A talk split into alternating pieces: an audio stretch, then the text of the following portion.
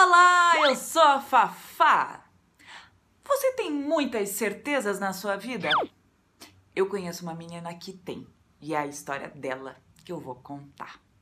Mas antes, lembre-se de se inscrever aqui no canal e eu quero também contar uma novidade. Agora eu tenho um podcast chamado Conta Pra Mim, em que eu e o Thiago do canal Paizinho Vírgula contamos histórias para vocês ouvirem em qualquer tocador de podcast. Como eu sou nova nessa área de podcast, para saber melhor como funciona, como faz para ouvir e tudo mais, eu vou deixar o link aqui na descrição do vídeo, tá bom? E eu quero também agradecer a turma que financia esse meu trabalho aqui na internet e com isso viabiliza a produção dos vídeos e a continuidade do canal. Luciane Villanati da Silva, super obrigada, um beijão para você. Para contribuir também, saiba como em fafaconta.com.br barra apoie. Agora vamos ativar a minha antena captadora de histórias? Um, dois, três e já! Antena que pro céu aponta, capte uma história que a Fafa conta.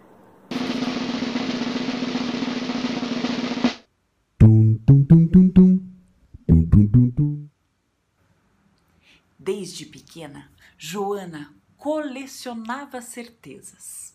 Sua primeira certeza foi a de que não gostava de sopa de beterraba. Seguida da certeza de que o céu era azul e que seu avô sabia tudo sobre todas as coisas do mundo. Joana carregava suas certezas por onde ela ia e não hesitava em exibi-las para quem tivesse interesse. Joana vivia em busca de novas certezas e sempre que encontrava alguma solta por aí, guardava num potinho de geleia bem fechado, que é para ela não fugir. Quando ficou maiorzinha, teve a certeza de que era uma princesa astronauta em um planeta distante. Que borboletas eram monstros em belos disfarces. E que chá era a pior coisa que existia. Como sua coleção estava em constante crescimento, Joana achou melhor passá-la para um pote de biscoitos. Na adolescência, teve certeza de que o seu cabelo era horroroso, que domingo era o pior dia da semana e que era impossível entender física. Nesta época, as certezas já transbordavam o pote de biscoitos e, vez ou outra, vinham perambular pela cabeça de Joana justo quando ela tentava dormir. Quando se tornou adulta, Joana teve certeza de que seu coração pertencia a Antônio, depois a Vicente, e então a Tel, a Marcos, Júlia, Paulo e João, e que nunca mais seria de ninguém. Sua coleção só aumentava e ficava cada vez mais difícil carregar todas aquelas certezas por aí. Por mais que estivesse rodeada de certezas, Joana se sentia só. Naquele momento, Joana percebeu que era preciso deixá-las partir.